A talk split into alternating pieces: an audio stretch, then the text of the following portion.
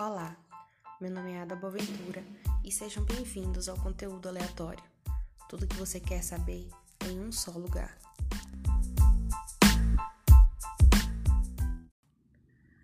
No nosso terceiro episódio, vamos entrar no mundo das artes.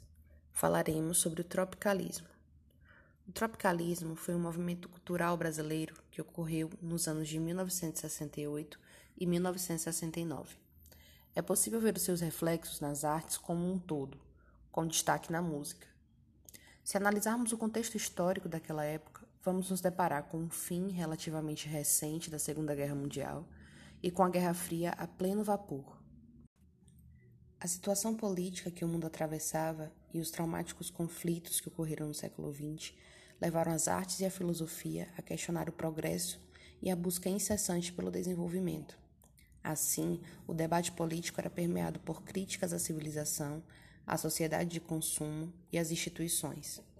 Esses questionamentos foram a porta de entrada para diversos movimentos artísticos que ocorreram pelo mundo, como o Maio de 68 na França, Primavera de Praga e no Brasil, o movimento Tropicália. Aliado a todos estes eventos mundiais, o Brasil ainda travava sua própria batalha contra o autoritarismo exercido pela ditadura militar. Diante da repressão política da época, uma das fortes características do tropicalismo era o uso de alegorias, para tentar driblar a censura. O marco inicial do tropicalismo foi o terceiro Festival de Música Popular da TV Record, em 1967. Os destaques foram as músicas Alegria, Alegria, interpretada por Caetano Veloso, e Domingo no Parque, por Gilberto Gil. O movimento buscava reinterpretar o Brasil, nossos valores, símbolos e heróis, incorporando diversos elementos que vinham de fora, como por exemplo a guitarra elétrica e o estilo das roupas, muito próximas às dos hippies. Neste contexto, outro marco importante do tropicalismo foi a manifestação contra a guitarra elétrica. Defensores da música popular brasileira alegavam que o uso do instrumento estrangeiro macularia a originalidade da música nacional.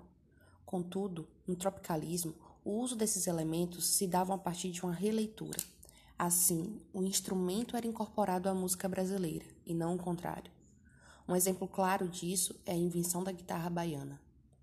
A principal obra do movimento foi o álbum Tropicália, publicado em julho de 1968, com a participação de Caetano Veloso, Gilberto Gil, Tom Zé, Nara Leão, Os Mutantes, Gal Costa, entre outros.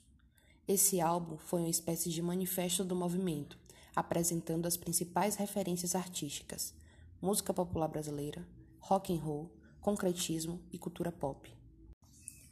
O fim do tropicalismo se deu com o exílio dos principais representantes do movimento. Com o acirramento da repressão da ditadura militar e a promulgação do Ato Institucional número 5, o AI-5, as perseguições políticas aumentaram. E em dezembro de 1968, enquanto se apresentavam em uma boate no Rio de Janeiro, Gilberto Gil e Caetano Veloso foram presos e posteriormente exilados, marcando o fim da efervescência cultural da Tropicália. Agora me diz você, qual sua música preferida do movimento Tropicália? A minha é aquele abraço do Gilberto Gil. Obrigada pela atenção e voltem sempre para mais conteúdos aleatórios.